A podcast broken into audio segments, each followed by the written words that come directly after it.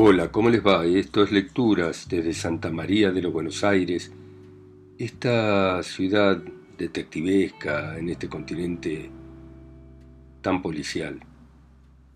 Y vamos a leer un cuento de un escritor argentino, Manuel Peirú, que nació en 1902 y murió en 1974. Y fue escritor, periodista, y que se dedicó al género fantástico y policíaco. Y este cuento se titula Pudo haberme ocurrido. Recuerdo que salí de la oficina de un amigo en Corrientes y San Martín y comprobé la hora en el reloj de la compañía Transradio, destruido meses después en el bombardeo de la Alianza. Eran las diez. La mañana era fresca, aunque estábamos en febrero. El aire fino vibraba eléctricamente en el ámbito de la calle. Arriba hacia el este se movían algunas nubes delgadas. Volví el rostro y distinguí a lo lejos el obelisco con su ventana diminuta. Decidí caminar hasta mi casa y enseguida me distraje, recogiendo solo alguna bocina estridente o el tóxico resoplido de los escapes, porque uno va siempre completamente distraído y tampoco va completamente atento a lo que ocurre a su alrededor. Yo iba así, mitad y mitad, si es que pueden medirse la atención o la indiferencia. Además, después de muchos años de vivir en Buenos Aires, uno tropieza con muchos lugares, rincones, esquinas que le hacen una seña desde el pasado. Entonces no somos nosotros los que estamos atentos, son esos lugares los que saltan a nuestro paso y nos dicen, Recuerda. Por ejemplo, ¿cuántas veces he mirado el reloj de la compañía Transradio? Centenares. Y siempre el reloj marcaba la hora presente y luego otra y otra. Bien. Yo doblé por corrientes y al llegar a unos metros de la entrada del subterráneo La Croce, casualmente miré el rostro de un hombre que avanzaba en sentido contrario. Repito, lo miré casualmente.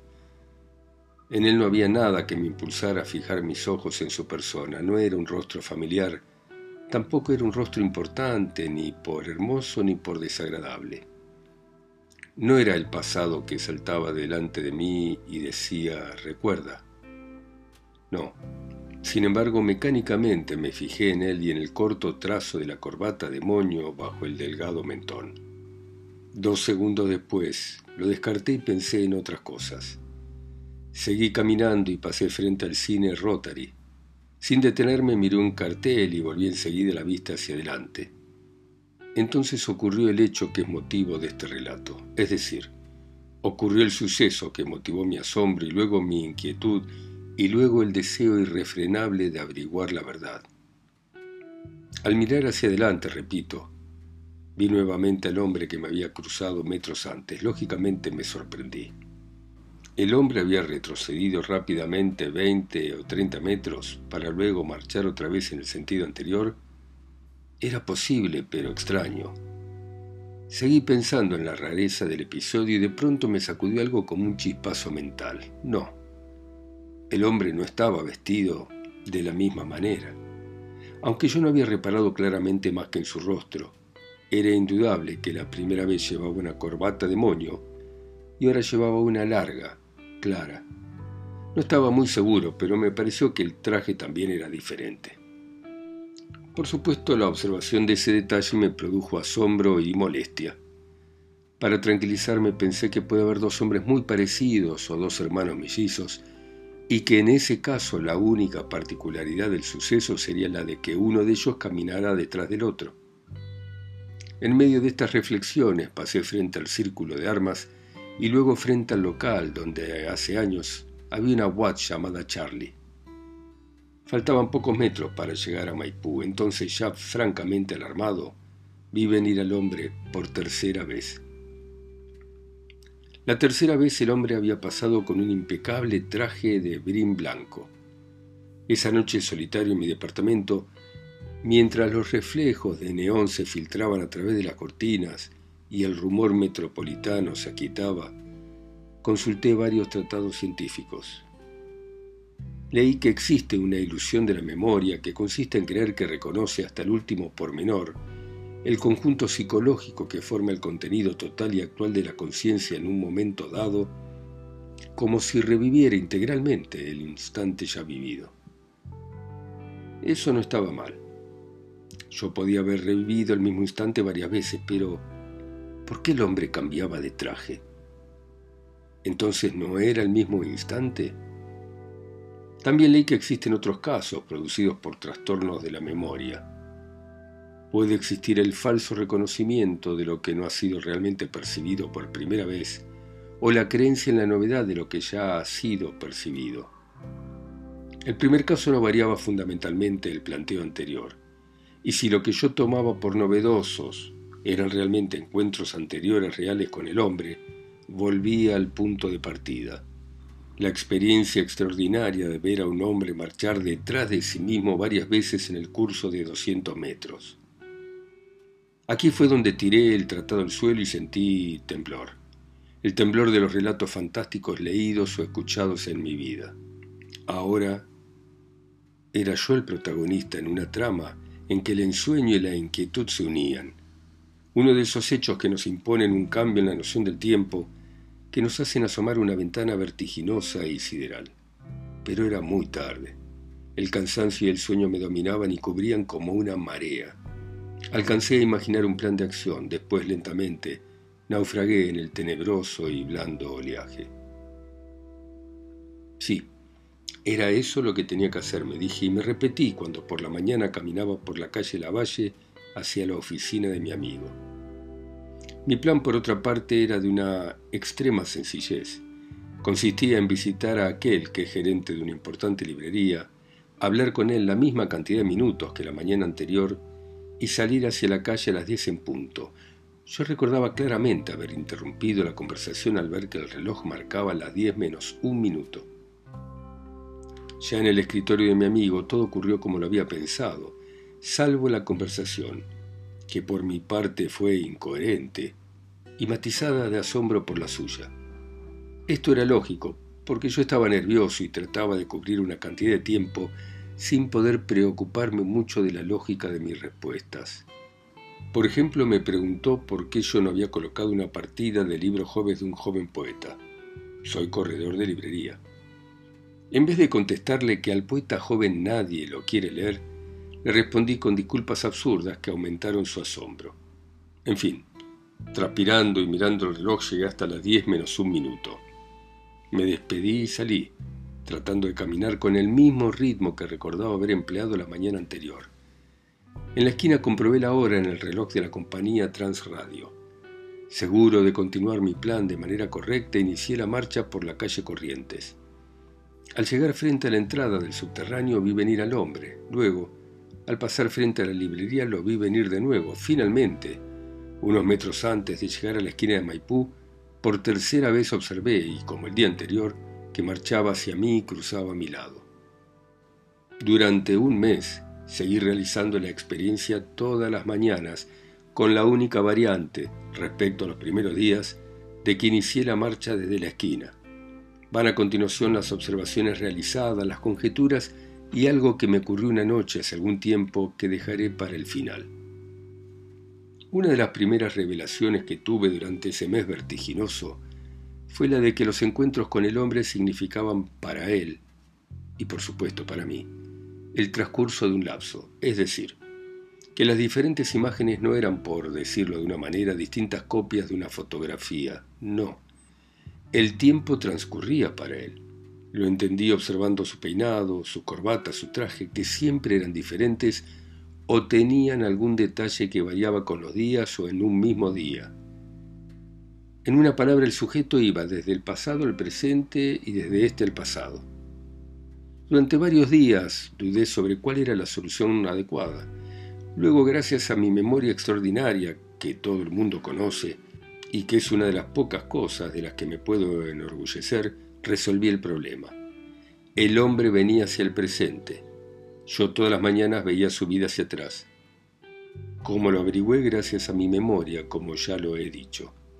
Observé que la cara, la vestimenta, la corbata que veía todas las mañanas en segundo término eran las que el día anterior había visto en primer lugar apenas iniciada mi marcha en San Martín y Corrientes. Y todos los días, la primera cara, mejor dicho, la primera cara, el primer peinado, el primer atuendo del hombre, eran diferentes. Luego, cada mañana, yo veía ese día y los días anteriores de ese hombre, sus cotidianas y pretéritas marchas hacia su oficina o su casa. Hm, ya estoy adivinando la sonrisa irónica del posible lector. Ya estoy adivinando sus posibles preguntas. ¿Notaba yo decrepitud creciente en el hombre cuyo pasado se ofrecía a mis ojos? ¿O notaba atisbos de rejuvenecimiento a medida que las imágenes se alejaban? Sin vacilar contesto. No podía yo notar ninguna de las dos cosas porque el espacio de tiempo durante el cual el fenómeno se traducía era de días solamente. Envejecemos de un día para otro, pero no se nota. El caso es que pensando en aquellas preguntas se me ocurrió otra. Yo estaba viendo el día actual de un hombre y luego para atrás sus días anteriores y próximos. Bien. ¿Y si yo de alguna manera, ya colocado en esa especie de canal del tiempo, pudiese ver meses y años de su pasado? Y luego vino naturalmente una interrogación más que me produjo ansiedad.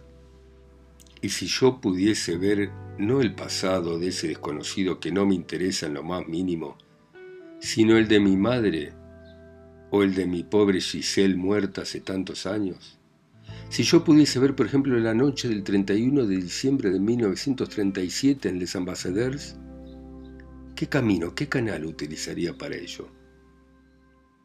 Tardé pocos días en entender que para pasar una etapa tan asombrosa tenía primero que completar la primera, es decir, experimentar con el desconocido para llegar después al objetivo ulterior.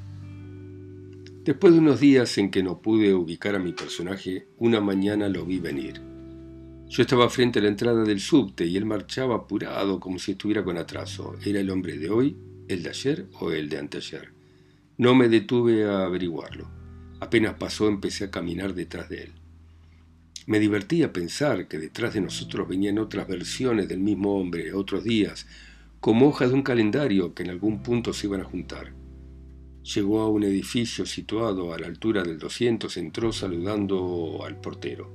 Yo entré detrás de él en el ascensor, esperé sin mirarlo a que descendiera. Marchó unos metros por un pasillo, siempre seguido por mí, y entró. Entonces decidí abordarlo. Estaba sentado ya delante de unos papeles. Tosí, golpeé levemente la puerta y levantó la vista. Luego dijo, adelante. Su voz me produjo un ligero escalofrío. Me pareció haberla escuchado en alguna parte hace mucho tiempo, pero el rostro me era completamente desconocido. Entré, me senté y ensayé los gambitos habituales antes de entrar en materia. Noté que era hombre de pocas palabras o que estaba muy ocupado. Me instó a que concretara. Le va a parecer ridículo lo que me propongo, le previne, pero puedo y debo hacer un experimento asombroso con el tiempo. ¿Con el tiempo? dijo y con una ligera palidez y una voz que se enronqueció. ¿Con el tiempo? Sí, yo he descubierto que puedo llegar al pasado de las personas, pero necesito colaboración. Me miró con una ligera sonrisa. ¿Colaboración? ¿De quién? De las personas a cuyo pasado quiero llegar, de usted, por ejemplo. En ese instante noté dos cosas. El hombre había bajado la mano y había tocado algo en el escritorio. Lejos, muy lejos, me pareció oír un timbre. La otra cosa que noté fue más alarmante. Ya la voz del individuo me había causado una impresión extraña, como escuchar un tono familiar, olvidado y luego recordado. Pero lo que me preocupó fue que el hombre empezó a parecerme conocido, con una dolorosa sensación de no poder avanzar más en ese reconocimiento. Mejor dicho, me recordaba algo. Podía haberlo conocido. Pero, ¿cuándo? ¿Dónde? Se lo pregunté y me negó con dureza. Se puso antipático y tocó nuevamente algo debajo del escritorio. Estaba a punto de odiarlo, pero traté de convencerlo. Por intermedio de usted quiero llegar al pasado de otras personas. Usted será solamente el objeto de un experimento asombroso. Quizá luego usted quiera también conocer otras vidas, otras personas. Su irritación aumentó y yo empecé a comprender. En ese momento se abrió la puerta y apareció un individuo servil, bajo. ¿Llamó, señor? Sí, acompañe a este hombre a la calle y si molesta llame a un policía. Me sacaron casi a las patadas, pero como no resistí más que verbalmente, no me causaron mayores molestias. Anduve varias cuadras, mascullando maldiciones, y cuando me calmé me fui a mi departamento. No salí en toda la tarde y por la noche me acosté muy temprano. Entonces llega el momento de relatar lo que soñé, si lo que sucedió fue un sueño y las consecuencias del mismo. Yo estaba en la cama de espaldas y por la ventana entraron muchas imágenes, como láminas del rostro del hombre, que se fueron pegando la primera hasta formar un rostro animado, largo, ancho y con profundidad. No movió los labios, pero escuché su voz como si me viniera desde adentro tuviera un teléfono de radio operador colocado en las orejas. Sus palabras me desolaron. Dijo, detente, no pretendas mirar hacia atrás. Sé que puedes ver a tu madre, pero la verás primero muerta, luego decrépita, luego más joven, pero entonces ya la verás desdibujada. Y entonces no la reconocerás. También verás la noche del 31 de diciembre del 37 en Les Ambassadeurs y verás a Esther. Pero también verás lo que no quieres ver. No sé cuánto tiempo siguió hablando, pero ya no lo escuchaba. Con horror había comprendido lo que ese rostro significaba para mí. Era y es alguien que me ha causado un mal inmenso, pero que nunca pude desenmascarar. Alguien a quien siempre vi de espaldas, que me hirió sin mostrarse, que siempre cerró la ventana y se ocultó cuando avancé para verle la cara. Me desperté transpirando. Anduve un rato como sonámbulo por la pieza y luego tomé mi decisión. Esta vez yo sabía dónde lo podía encontrar. Por las dudas tomé mi pequeño Smith Wesson 32 y salí. Como estaba cerca fui caminando. De paso fortalecía mi decisión y me entonaba. Llegué a la oficina, tomé el mismo ascensor y caminé por el pasillo. La puerta estaba abierta. Entré pero no vi a nadie. Golpeé las manos y apareció muy atento el hombre servil bajo, que me había sacado a patadas el día anterior. Le pregunté por el señor que atiende allí, señalando el escritorio. Me contestó que en ese escritorio no atendía a nadie, que solo era ocupado para acumular expedientes que los ordenanzas dejaban y luego sacaban para llevar a otras oficinas. El hombre era amable, pero ante mi insistencia empezó a poner cara de extrañeza. Me disculpé y salí. No sé cuántas horas anduve como aturdido, caminando por la calle, hasta que maquinalmente llegué a mi casa y me acosté. Creo que en un momento de lucidez hice algún proyecto para el día siguiente. Pero al día siguiente no ocurrió nada y tampoco después. Han pasado varios meses durante los cuales he vigilado diariamente, a la hora oportuna, el tramo de la calle donde aquella mañana de febrero vi llegar al hombre. No lo he vuelto a ver, sin embargo, no desespero de encontrarlo algún día y averiguar quién es. Bueno, muchas gracias. Nos volvemos a encontrar mañana a las 10 en punto, como siempre. Ustedes en sus países, ciudades, continentes, islas o pueblos. Y yo acá con mi voz sola y lejos, en Santa María de los Buenos Aires. Chao, hasta mañana.